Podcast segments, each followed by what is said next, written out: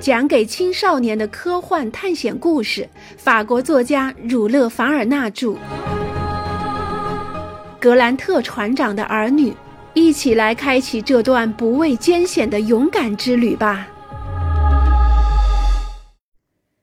第三章：新西兰的大屠杀。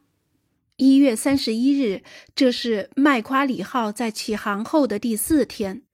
澳大利亚到新西兰之间的那条狭窄的海路还未走完三分之二。威尔哈雷从不过问船上的操作，任凭水手们去干。乘客们很少见到他，不过这也正是他们所希望的。如果只有这个粗鲁的船长每天在那儿灌杜松子酒或白兰地，那么即使他整天把自己关在舱房里，也不会有人有意见的。可偏偏上梁不正下梁歪，他的水手们也学了他的样子。如此一来，屠夫湾的麦夸里号只能完全听天由命了，乘客们也束手无策。真是从来没有见过航行的这么糟糕的船。虽然船长的漫不经心是多么不可原谅，约翰·孟格尔还是不得不随时关注水手们的操作。有好几次。帆船都因为猛然偏航，差点侧翻过来。幸好穆拉蒂和威尔逊赶紧冲上去板正舵柄，防止事故的发生。威尔哈雷偶尔也出来指挥一下，却是满口粗话的骂着两个水手。这两个水手却不是那种忍辱负重的人，他们一心想着找个机会捆住这个酒鬼，扔到底舱去。等走完剩下的航程，再让他出来。但是约翰·孟格尔适时地阻止了他们，好不容易才平息了他们有理由的愤怒。这种状况让约翰很忧心，但是为了不让格雷纳凡勋爵也跟着担心，他只告诉了少校和帕格奈尔。麦克纳布鲁斯向他提出的建议与穆拉蒂和威尔逊基本相同。如果您觉得这个措施可行的话，那么，约翰·麦克纳布鲁斯果断地建议约翰：“您不能再迟疑下去了。您应该站出来，掌握这艘船的指挥权，应该由您来掌舵。等我们到奥克兰下船后，再让这个不得人心的酒鬼当他的船长。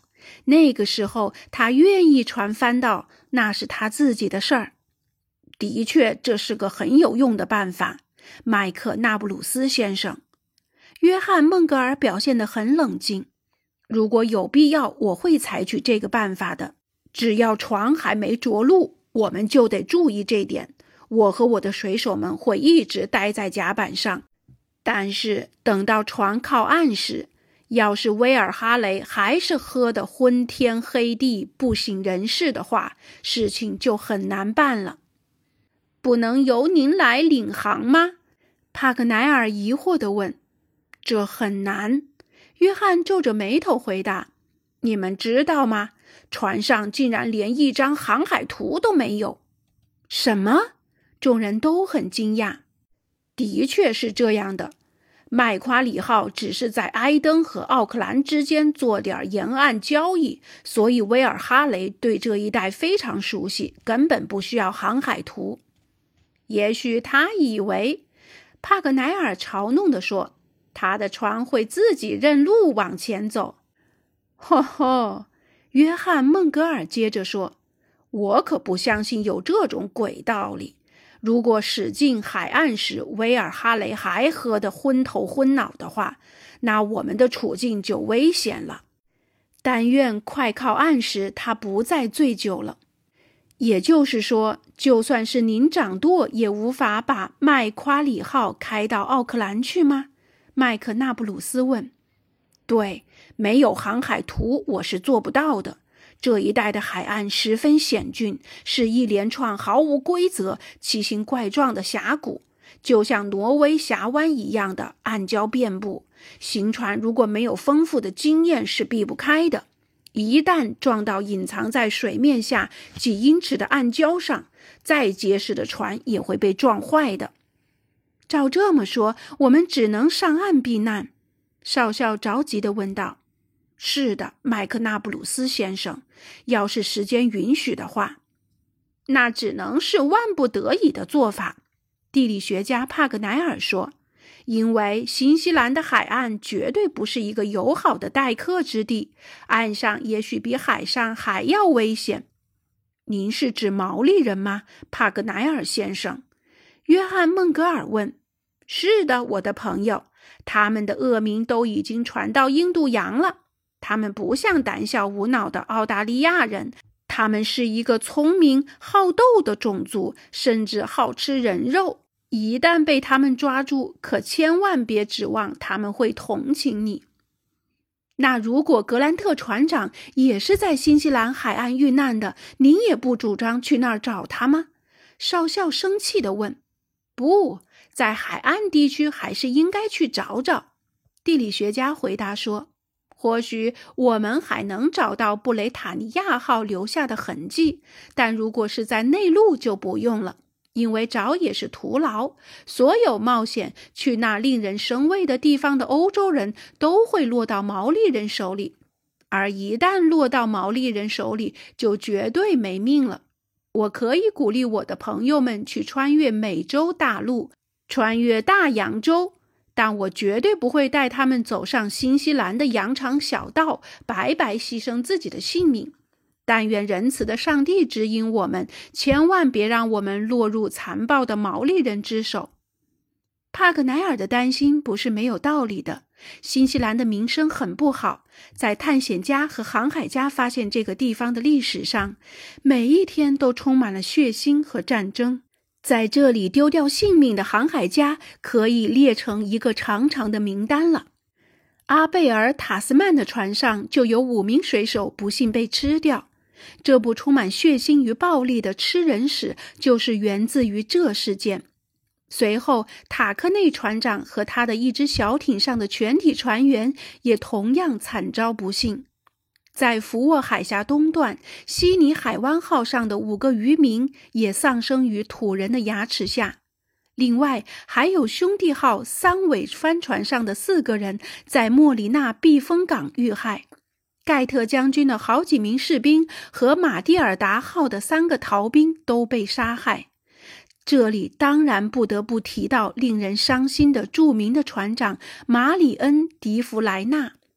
一七七二年五月十一日，法国船长马里恩带着他的马斯卡兰号，克罗泽船长指挥着他的卡斯特里号及库克之后，停靠在两岛海湾。新西兰人假仁假义地欢迎这些新客，甚至还表现出一副害怕他们的样子。法国人送给他们许多礼物，热心地帮助他们，跟他们友好相处，并通过长时间的交往后，土人这才肯上船。他们有一个精明、狡猾、歹毒的酋长塔库利。如果迪蒙·迪尔维尔的说法是正确的话，那他们属于旺加鲁瓦部落，并且是那个背信弃义的抢走苏尔维船只的土人的亲戚。那是发生在马里恩船长来这儿之时两年前的事儿。